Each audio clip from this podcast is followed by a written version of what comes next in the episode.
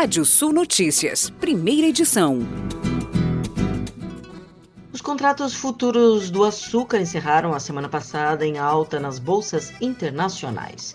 Em Nova York, o açúcar bruto no vencimento março de 2022 foi comercializado a 18,31 centavos de dólar por libra de peso, 22 pontos a mais do que nos preços da véspera. Os demais lotes subiram entre 5 e 20 pontos. E o Banco Central Brasileiro tem expectativa mais pessimista para o Produto Interno Bruto, PIB, de 2021. A autoridade monetária aposta que crescimento de 4,4% da economia no ano passado. Governo e mercado financeiro prevêem altas maiores, mas o Instituto Brasileiro de Geografia e Estatística, o IBGE, vai divulgar o resultado em março.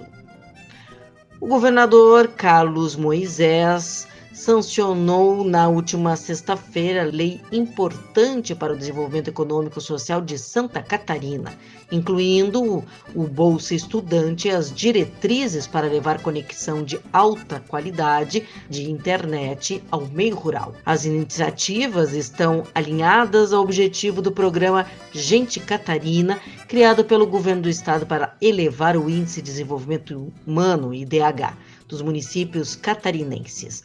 Por meio do Bolsa Estudante, até 60 mil estudantes matriculados no ensino médio ou na educação de jovens e adultos, o EJA, cujas famílias estejam inscritas no CAD Único e tenham 70% de frequência, poderão receber R$ 6.250 por ano, pagos em 11 parcelas mensais de 568 reais.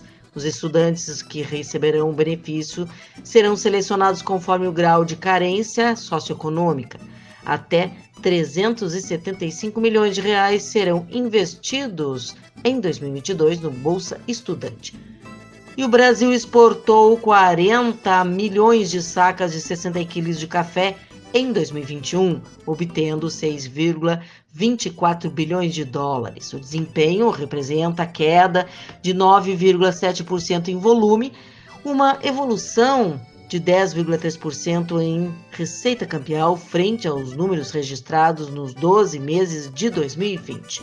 Os dados fazem parte do relatório estatístico do Conselho de Exportadores de Café do Brasil, o Secafé. As altas temperaturas e a ausência de chuva estão castigando o produtor rural. A soja e o milho são as culturas mais atingidas pela seca. As perdas são irreversíveis nesse movimento. O diretor e proprietário do Brasoja Agro, Antônio Sartori, analisou a situação e afirma que, mesmo que chova a partir de agora, até o momento da colheita ainda será insuficiente.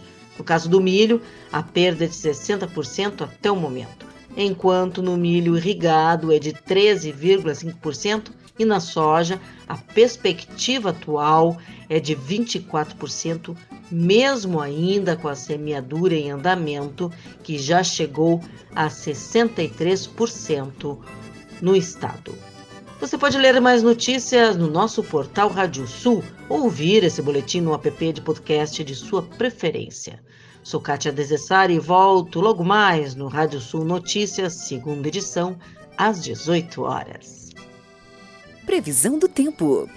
Olá, ouvintes da Radiosul.net. A chuva dessa segunda-feira ficou em torno de 40 milímetros em pontos do centro-sul, região metropolitana e entre os vales e a serra. O satélite indica mais pancadas de chuva ao longo dessa terça na fronteira com o Uruguai e grande parte do estado. Sol até aparece pela manhã no sul e no leste, mas ao longo da tarde a nebulosidade aumenta em grande parte das regiões e projeção de temperaturas muito elevadas até o final do dia indicam a formação de temporais localizados, atenção para ventos e trovoadas.